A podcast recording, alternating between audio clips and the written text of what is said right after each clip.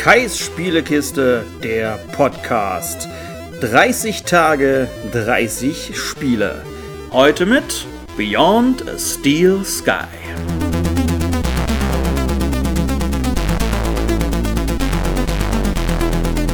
Ich wünsche allen Hörern einen frohen Ambitionstag. Wer damit überhaupt nichts anfangen kann mit dem Ambitionstag, wird Beyond the Steel Sky noch gar nicht gespielt haben.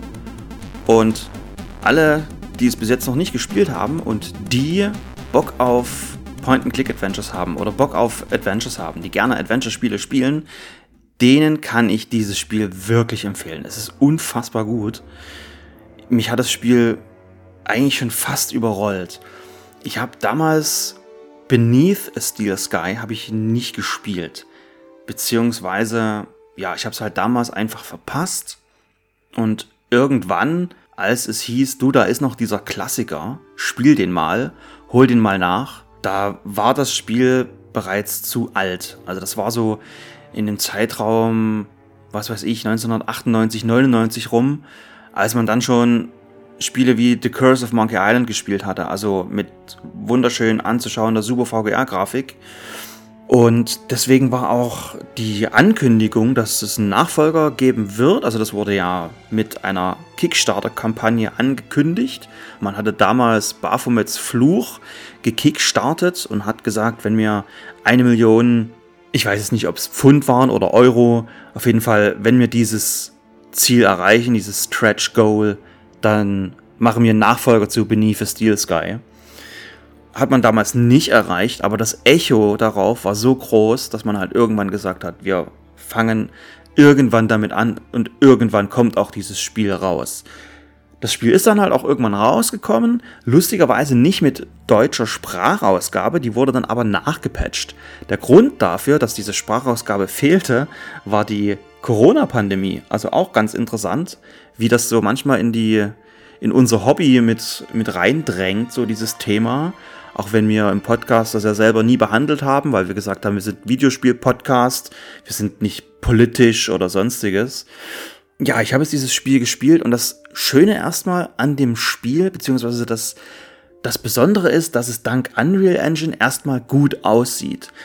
Es sieht nicht fantastisch aus, weil es hat so einen Comic-Look. Und das Schöne fand ich aber, also ich habe es auf der PlayStation 5 gespielt, es spielt sich halt wie ein Action-Adventure, bei dem man halt die Action rausgenommen hat. Also der Held steuert sich halt direkt und man kann auch die Kamera um den Helden drumherum drehen, um Forster. Also man spielt auch denselben Charakter wie im Originalspiel oder wie im Vorgänger. Und die Story des Vorgängers wird sinnvoll weitergeführt. Was ich halt auch cool fand, ist, ich habe den Vorgänger ja nicht gespielt. Ich wusste nur so grob, um was es geht.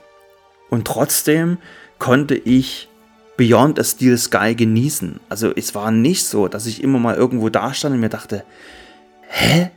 Was? Kennt er den? Was? Hä? Sondern es war halt ein Nachfolger, der produziert war, so ein bisschen mit dem Wissen im Hintergrund, okay, das andere Spiel ist über 30 Jahre alt. Wir können jetzt nicht verlangen, dass das alle kennen. Und so ist halt diese Story gebaut oder so wird auch diese Story erzählt. Im Spiel selber geht es zurück nach Union City, also die gleiche Stadt wie auch im Vorgänger.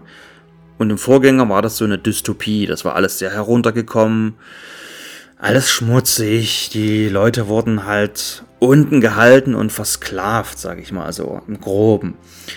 Und jetzt ist das Ganze umgedreht. Jetzt ist das eine Utopie. Den Leuten geht es allen total gut. Zumindest wenn sie den gesellschaftlichen Normen folgen. Dafür gibt es beispielsweise Kudos. Und je höher dein Kudos-Level, desto höher stehst du im Ansehen dieser Gesellschaft. Die Leute trinken alle Spankers, irgend so eine Limonade und eine KI weiß, was sie für einen Geschmack haben. Also man selber will beispielsweise in dem Spiel dann eine Spankers bestellen Und man fragt, was gibt's denn noch für Geschmackssorten? Und dann sagt ein Roboter, es gibt alle möglichen Geschmackssorten, aber du bekommst die, die dir schmeckt. Also du kannst gar keine bestellen, weil wir ja wissen, was dir am besten schmeckt. Und so ist halt diese Welt und das Game Design im Spiel ist im Großen und Ganzen so, dass es viel auf Gespräche ausgelegt ist. Also man redet relativ viel mit den Leuten, ist aber auch alles gut vertont, hört sich alles. Oh, ist irgendwas runtergefallen? Es ist aber alles gut vertont, es hört sich alles gut an. Und dann gibt es noch so ein Tool, was man bekommt, mit dem man die elektrischen Gegenstände hacken kann. Das geht auch glücklicherweise total einfach. Es wird da einfach noch eine weitere Oberfläche eingeblendet, auf der man dann so einzelne Kacheln oder andere Sachen miteinander tauschen kann. Es gibt auch viel Quatsch, den man machen kann. Man kann beispielsweise einstellen, dass die Waschmaschinen anders funktionieren. Also dass sie nicht erst ruhig laufen und dann schleudern und dann die Wäsche auswerfen, sondern man kann einstellen, dass sie schleudern und dann beim Schleudern direkt die Wäsche rauswerfen. Oder man kann die Ansagen ändern, die halt irgendwo von irgendwelchen Lautsprechern in der Stadt laufen. Es gibt beispielsweise auch ein Rätsel, was halt so ein bisschen darum gestrickt ist. In einem Museum fliegt halt ein Roboter rum, der dann immer wieder sagt, ich wünsche allen Anwohnern von Union City einen schönen Ambitionstag. Und in diesem Museum gibt es andere Ausstellungen, zum Beispiel eine, die so ein bisschen irgendwas Gruseliges darstellt, wo diese Ansagerstimme halt gruselig ist. Und dann kann man dieses Normale tauschen mit dem Gruseligen. Und dann sagt diese Stimme in diesem Roboter, sie hat denselben Satz mit dem Ambitionstag. Also irgendwie so ganz komisch. Das Ganze ist auch recht witzig an vielen Stellen. Obwohl Beyond a Steel Sky kein Comedy-Adventure ist, hat es trotzdem viele Stellen, an denen es lustig oder komisch ist.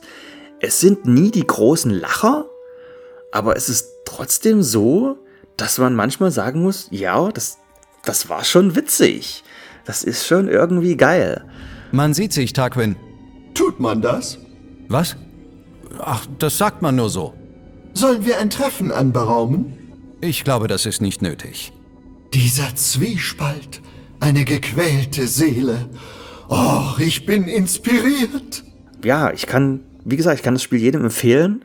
Es, es ist auch nicht allzu lang. Man ist so in naja, sechs, sieben, maximal acht Stunden ist man durch, aber hat in der Zeit ein schönes Adventure erlebt, was sich streckenweise nicht allzu ernst nimmt. Auch der Held, der sich halt streckenweise nicht ganz zu ernst nimmt. Dann noch Joey, den man wieder trifft. Also auch er ist wieder mit dabei. Also alle, die das bis jetzt nicht gespielt haben, die den Vorgänger kennen, unbedingt nachholen. Und auch alle, die den Vorgänger nicht kennen, muss ich sagen, Leute, unbedingt nachholen. Das war es also von Beyond Steel Sky.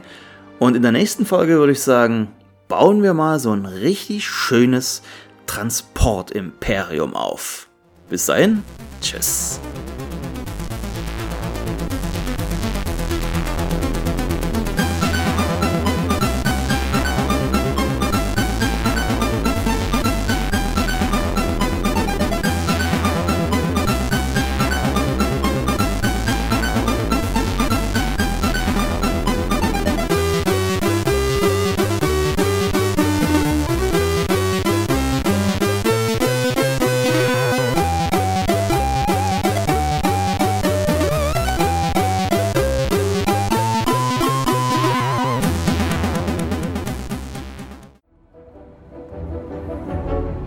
Joey, kannst du mit dem Transportroboter reden? Was meinst du mit reden? Ich sagte doch, Deine Sonde, Joey. Sondiere ihn.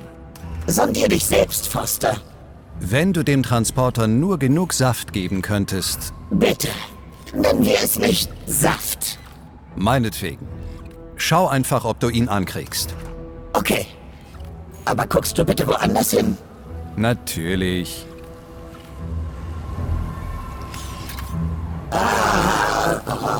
Na, fast fertig? Nicht gucken. Sorry.